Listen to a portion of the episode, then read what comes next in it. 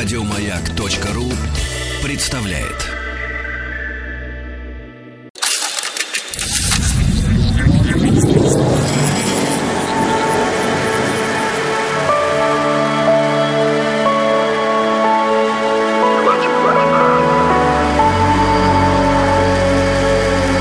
Стаховский лайф на маяке. 96-я серия проекта, посвященного разнообразным, не слишком приятным э, смертям, чему-то такому из ряда вон выходящему. Здесь в «Объекте 22» я Евгений Стаховский. Впрочем, вот уже 26-ю серию подряд, пребывая во втором сезоне, говорим не столько о смерти, сколько о жизни людей, которые умудрились родиться и умереть в одну дату, в разные, разумеется, годы.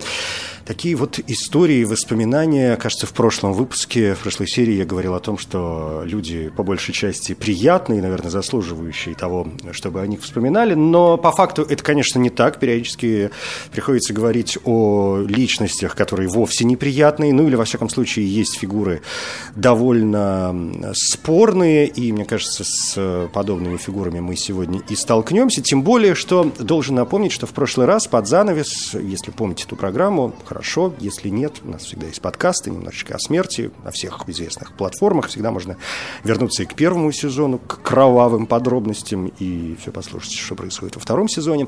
Так вот, в прошлом выпуске я говорил о том, что мы, ну, я вынужден перепрыгнуть э, ступеньку, да, я иду в хронологическом порядке, но вот э, были личности, на которых мне придется потратить немножко больше времени, и чтобы вот не торопиться, да, и не скакать здесь галопом, сайгаком, серной, чем угодно другим, я позволил себе поменять даты, и в прошлый раз вспомнил э, о Чарльзе Лео Габи Хартнете, американском э, профессиональном бейсболисте, на нем мы, собственно говоря, и закончили, он родился 20 декабря 1900 года, а перепрыгнули мы одно имя, с которого сегодня и начнут. Человек тоже родился в 1900 году, но чуть раньше, чем Хартнет, а именно 11 июля. И зовут его Филинта Штрюбинг Мюллер. И это наш первый на сегодня герой. И, насколько я понимаю, помимо всего прочего, это еще и человек, с которым мы закончим исследовать 19 век и перейдем уже в век 20 и следующий наш герой родится в 1901 году, а не в 1900, да, не в последнем году 19 столетия. Но Филинта Штрюбинг-Мюллер – это бразильский полицейский, Тут, конечно, сразу я предполагаю вопрос, кой черт мы тут будем вспоминать бразильских полицейских, но помимо этого он был, конечно, не только полицейским, он был политиком и государственным деятелем, причем крайне правого направления. Родился он в семье немецкого происхождения, что понятно по фамилии. Дед э, Филинта Мюллера был врачом и переселился из Германии в Бразилию для изучения тропических болезней и способов их лечения. А отец Филинта Мюллера э, уже как-то пошел по политической лестнице и несколько раз занимал пост мэра Куябы. И э, вот, значит, Мюллер родился, и э, в 1919 году, уже когда подрос, он э, прибыл в Рио-де-Жанейро и поступил в военную школу Реаленго. Получил военную специальность, э, стал офицером артиллерии. В 1938 году он окончил в Рио-де-Жанейро юридический факультет Федерального университета Флуминенсе. И я вот очень серьезно перепрыгиваю ступеньки, да, понятно, что у него что-то происходило до 19 лет, до 38, но я стараюсь сосредотачиваться только на каких-то основных моментах. А что касается Филинта Мюллера, то его мировоззрение и политические взгляды, как я сказал в самом начале, отличались правым радикализмом, и он даже увлекался идеями европейского фашизма, поэтому мы вот сразу в 30-е годы 20 века. При этом, э, знаете, ну вот такое довольно частое часто встречаемое противопоставление некоторых моментов, которые мы вообще встречаем у радикально настроенных фигур, причем неважно, в какую сторону они впадают, во что-то крайне патриотичное или фашистское, а фашизм и крайний патриотизм, кстати, очень связанные понятия, как известно, да, у них вообще очень мало э, противоречий в этой, э, там, в той или иной степени.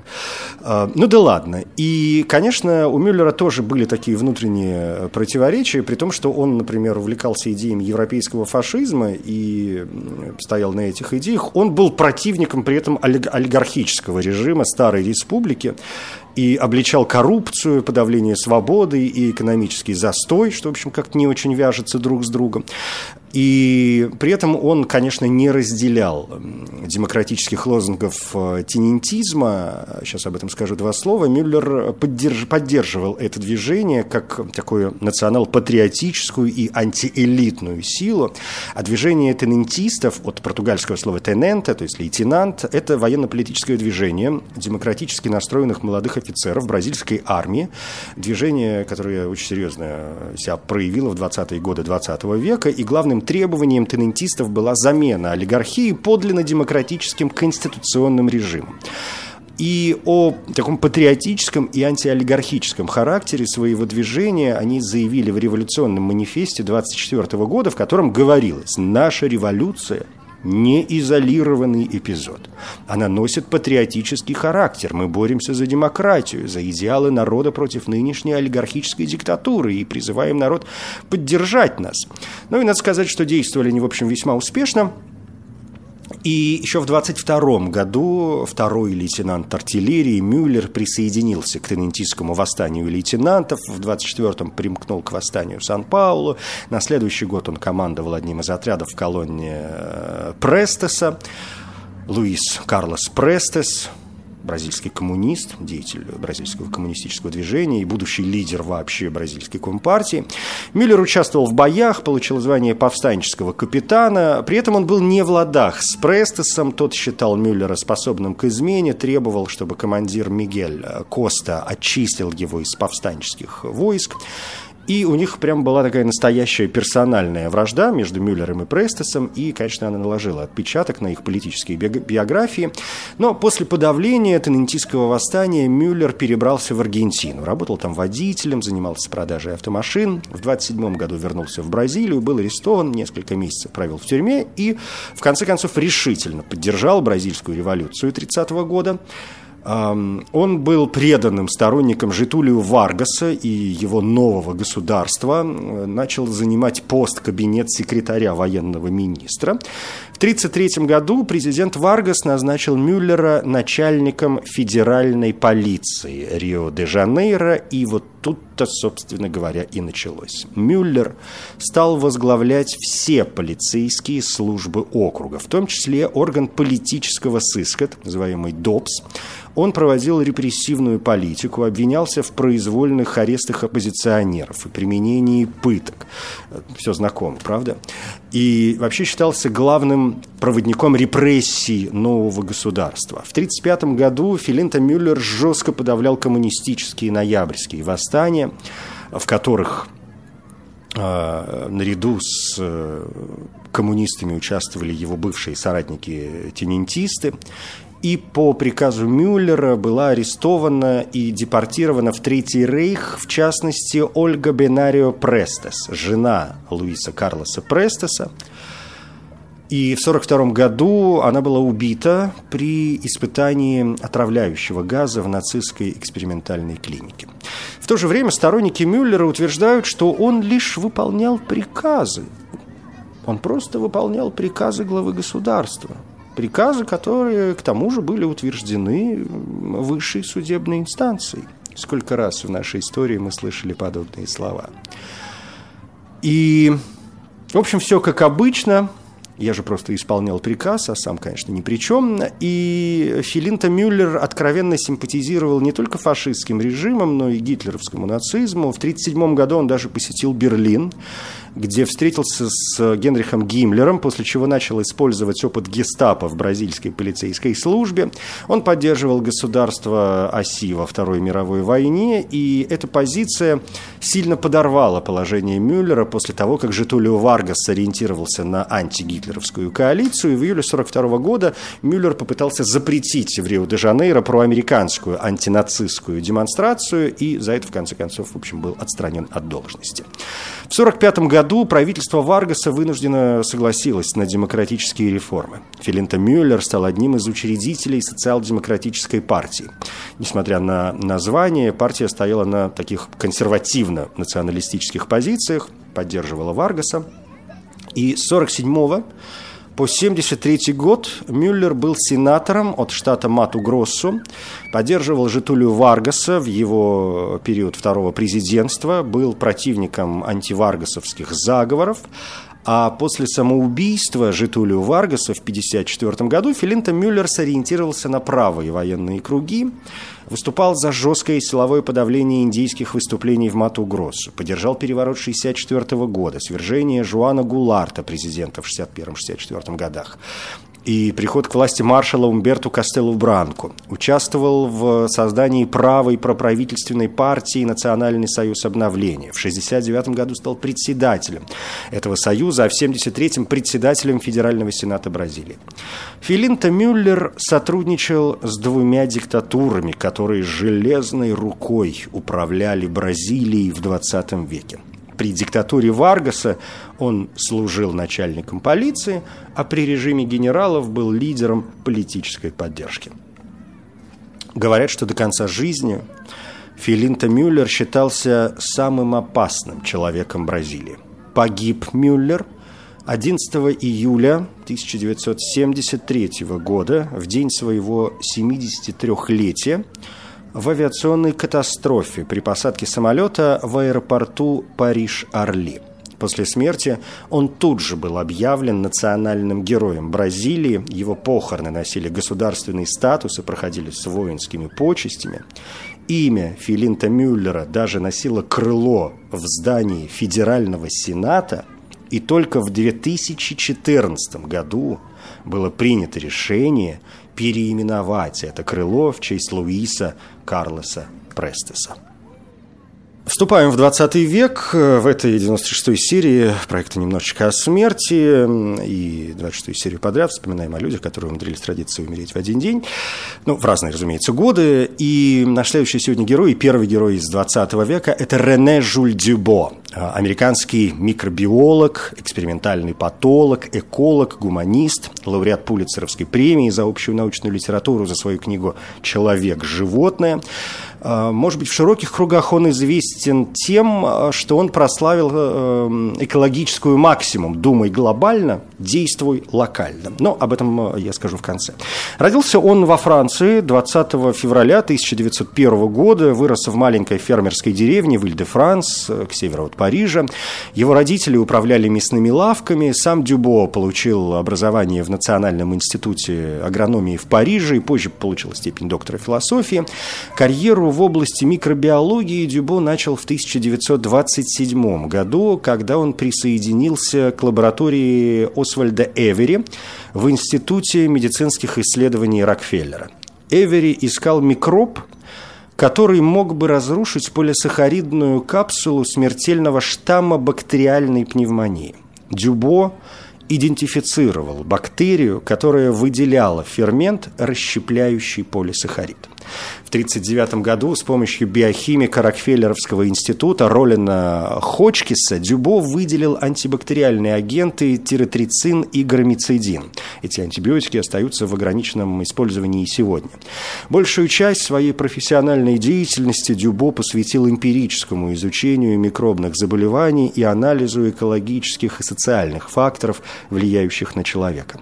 Его новаторские исследования по выделению антибактериальных веществ из некоторых почвенных микроорганизмов привели к открытию основных антибиотиков. Сфера его деятельности включала туберкулез, пневмонию, механизмы приобретенного иммунитета, естественную восприимчивость и устойчивость к инфекции – в 1948 году Дюбо разделил с Зельманом Ваксманом премию имени Альберта Ласкера в области фундаментальных медицинских исследований за достижение в исследованиях антибиотических свойств почвенных бактерий. В более поздние годы Дюбо исследовал взаимодействие сил окружающей среды и физического, умственного и духовного развития человечества. Вот основные принципы его гуманистической философии. Глобальные проблемы обусловлены локальными проблемами. Социальная эволюция позволяет нам переосмыслить действия человека и изменить направление для выстраивания экологически устойчивой среды. Будущее оптимистично, так как человеческая жизнь и природа устойчивы, и мы все больше осознаем опасности, присущие природным силам и деятельности человека – Поэтому мы в состоянии извлечь выгоду из наших успехов и использовать полученные уроки для решения других современных экологических проблем. Он был председателем Совета Центра Рене Дюбо, Центра его имени по окружающей среде человека. Это некоммерческая образовательная исследовательская организация, которая была создана в его честь в 1980 году.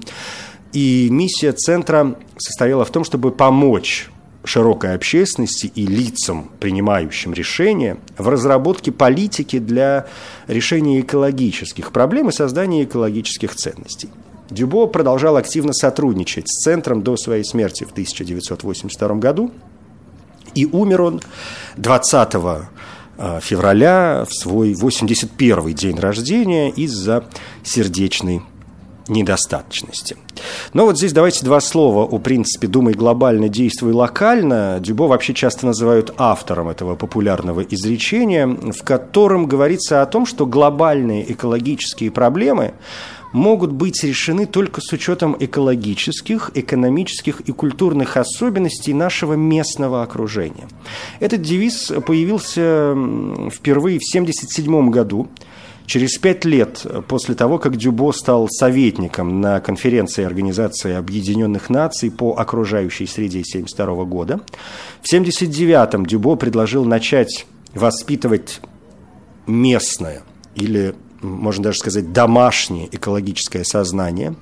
Он говорил, что нужен мировой порядок, в котором природные и социальные единицы сохраняют или восстанавливают свою идентичность и в то же время взаимодействуют друг с другом через богатую систему коммуникаций.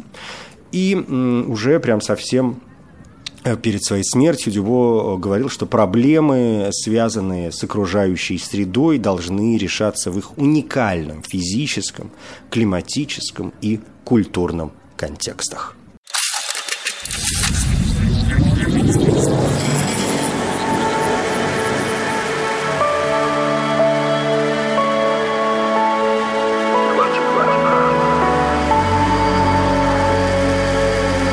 Стаховский Live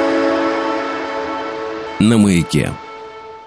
Я Евгений Стаховский, здесь 96-я серия цикла «Немножечко о смерти», и мы добрались, наконец, до 20 века, и, в общем, как-то без остановки дальше. Следующий герой сегодня – это Йоханна Изинг, или Джейн Изинг, э, американо, нет, наоборот, немецко-американский э, экономист – о ней, надо сказать, очень коротко несколько слов. Ну, вы знаете, у нас есть личности, которым можно посвятить целую программу. Есть те, о которых э, в двух словах, мне кажется, все-таки важно сказать. Вот э, Юханна Изинг из них, она родилась 2 февраля 1902 года Родилась в Берлине, изучала экономику в университете Фридриха Уильяма. В 26 году Изинг написала диссертацию на тему проблемы безработицы в Англии после 1920 года и получила докторскую степень. В 1930 она вышла замуж за физика Эрнста Изинга. А, Еще в 1924 году в диссертации, написанной под руководством Ленца, Изинг сформулировал модель ферромагнетизма, так называемая модель Изинга. А, физики понимают, о чем идет речь. И эта модель стала основой для создания статистических моделей фазовых переходов в различных областях физики. И для одномерной и двумерной моделей Изинга уже получены точные решения. И вот она вышла за него замуж, пара жила в Капуте, Бранденбург, рядом со знаменитой летней резиденцией семьи Эйнштейнов – но в 1938 году школа в Капуте, где работали изинги, была опустошена нацистами, и изинги эмигрировали в Люксембург, а после того, как немцы оккупировали Люксембург, Эрнст Изинг э, был вынужден работать некоторое время в армии, и только в 1947 году семья смогла эмигрировать в Соединенные Штаты. Они поселились там в Иллинойсе, где Джейн Йоханна стала Джейн, и она преподавала там экономику и немецкий язык. И вот что довольно забавно.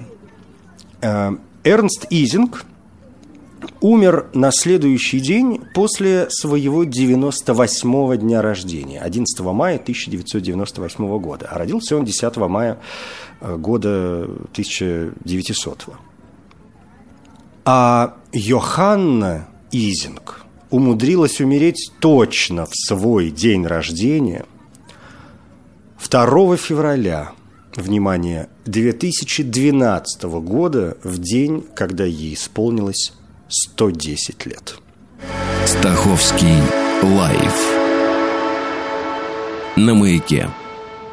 Еще парочка коротких имен на сегодня. Роберт Данфорд Скелтон, 25 июня 1900 1993 года день рождения. Он был американским пловцом, олимпийским чемпионом и бывшим рекордсменом мира. Шкелтон участвовал в Олимпийских играх 24 года в Париже, где он э, выиграл золотую медаль в соревнованиях по брасу среди мужчин на 200 метров. И он стал первым американцем, который установил мировой рекорд 200-метрового браса. Умер Роберт Танфорд Скелтон в Хьюстоне, штат Техас, в 1977 году. Было ему, соответственно, 74. Флор Питерс, организатор органист и бельгийский э, композитор классической музыки Флор Питерс, барон Питерс, родился 4 июля 1903 года в деревне Тиелен, был самым младшим ребенком в семье из 11 человек. Когда ему исполнилось 16, он начал свое обучение в консерватории в Мехелене, а позже стал педагогом по органу в этом институте. Одновременно он получил должность главного органиста в соборе святого Румбольда в Мехелене и, собственно, занимал ее большую часть своей жизни. Как органист и педагог Петерс пользовался большой известностью. Он давал концерты и мастер-классы по всему миру, сделал записи органной музыки 16, 17 и 18 веков, сам писал произведения и большинство его собственных сочинений, а он их написал более сотни, созданы в основном для органа.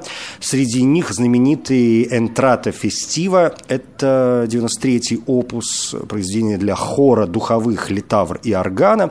Умер Флор Петерс в Мехелене в свой 83-й день рождения, 4 июля 1986 года, а за 15 лет до этого король Бельгии жаловал ему титул барона.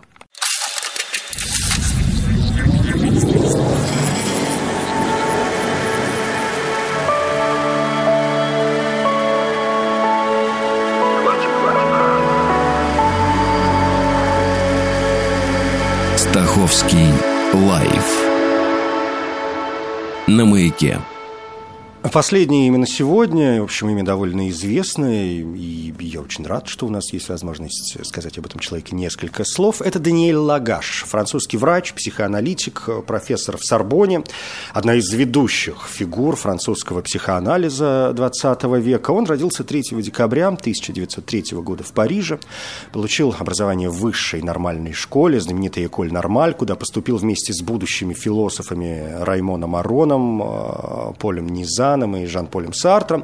Окончив в 1928 году философский факультет, Лагаш э, решается стать врачом-психиатром. Это решение было принято под влиянием лекций Жоржа Дюма, ученика и продолжателя дел французских психологов и психиатров Пьера Жене и Теодюля Рибо. Дюма произвел глубокое впечатление на Лагаша, который стал посещать его занятия, по всей видимости, уже в 1924 году, и, получив диплом в области философии, философии и медицины Лагаш в 1935-м становится врачом психиатрической больницы, а затем руководителем клиники у невролога Анри Клода. После тренингового анализа с Рудольфом Левенштейном в 30-х годах Лагаш сосредоточил свои интересы на фрейдовском психоанализе, и в 1937 году он стал полноправным членом Парижского психоаналитического общества. А в то же время он становится преподавателем психологии в Страсбургском университете. В 46-м Лагаш защищает диссертацию с очень интересной темой «Любовная ревность. Психологическое и психоаналитическое описание». Его назначают профессором психологии в Сорбоне, и он стал первым психоаналитиком на этом факультете, а в 55-м он становится профессором психопатологии. В своих исследованиях Лагаш занимается различными областями психологии и разрабатывает клиническую психологию как дисциплину дисциплину, осуществляющую переход между экспериментальной психологией и психоанализом.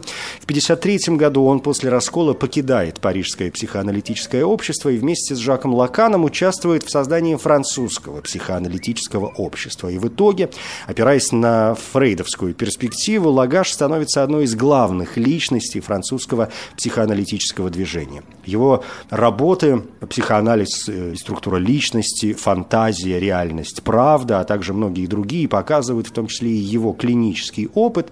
Основатель и директор библиотеки психоанализа и клинической психологии Даниэль Лагаш был лидером проекта «Словарь психоанализа», написанного под его научным руководством Жаном Лапланшем и Жаном Бертраном Панталисом.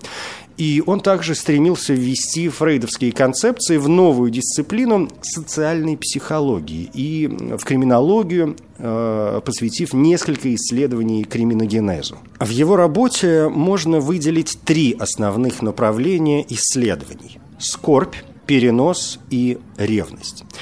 Как пионер в переоткрытии исследования скорби Лагаш рассматривал ритуальные аспекты скорби и траура как установление необходимого расстояния между живым и мертвым. И для продолжения этого процесса, говорил он, необходима агрессия. Но наличие чрезмерных маниакальных или мазохистских скорбных связей с мертвыми препятствует э, правильному разделению да, между этими мирами.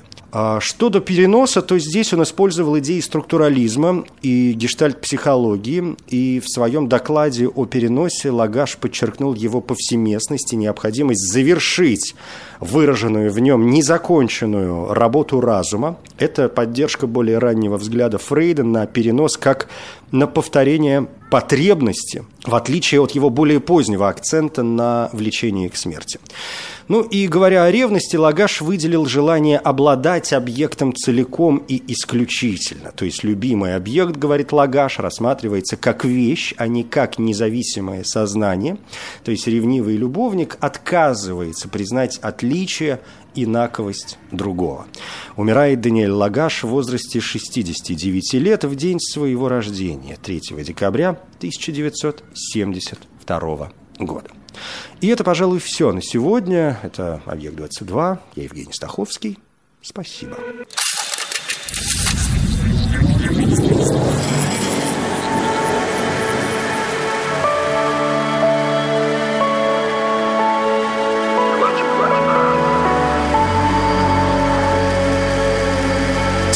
Стаховский лайф на маяке. Еще больше подкастов на радиомаяк.ру.